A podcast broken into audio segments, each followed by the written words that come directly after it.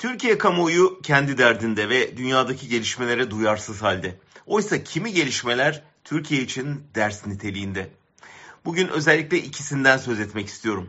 İlki Macaristan. Ülkede 5 ay önce yapılan seçimlerde 6 muhalefet partisi 12 yıldır ülkeyi yöneten Orban'a karşı ittifak yaptı. Altılı ittifak, sosyal demokrat, merkez sağ, muhafazakar partilerin koalisyonu gibiydi.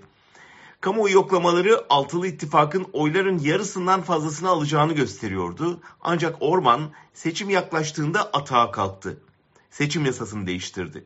Devlet imkanlarını seferber ederek bir karalama kampanyası başlattı.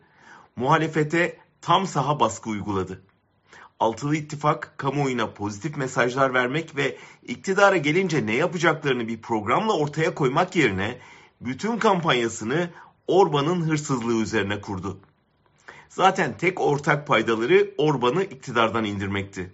Aralarında eşgüdüm yoktu. Her birinden farklı sesler çıkıp bir de ittifaktan kopmalar yaşanınca seçmen e daha bunlar kendi aralarında anlaşamıyorlar deyip %55 ile yeniden Orban'ı seçti. İkinci örnek pazar günkü Şili örneği. Bu da bize başka bir tehlikeyi haber veriyor.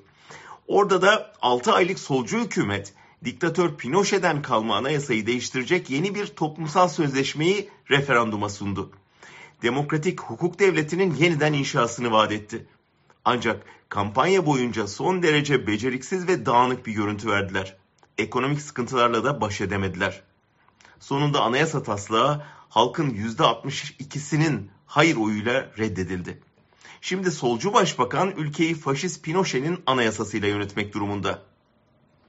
Bu iki örnek Türkiye'deki altılı ittifaka altın değerinde dersler sunuyor. İlki kamuoyu yoklamalarının verdiği özgüvenle erken zafer havasına girmemek. Polemiğe kapılmak yerine kamuoyuna güven verici bir ortak programla ve uyum içinde hareket etmek. Ve en önemlisi seçimi kazandıktan sonra yapılacaklarla ilgili şimdiden bir yol haritası belirlemek. Dileriz bu örnekleri ders alarak izliyorlardır.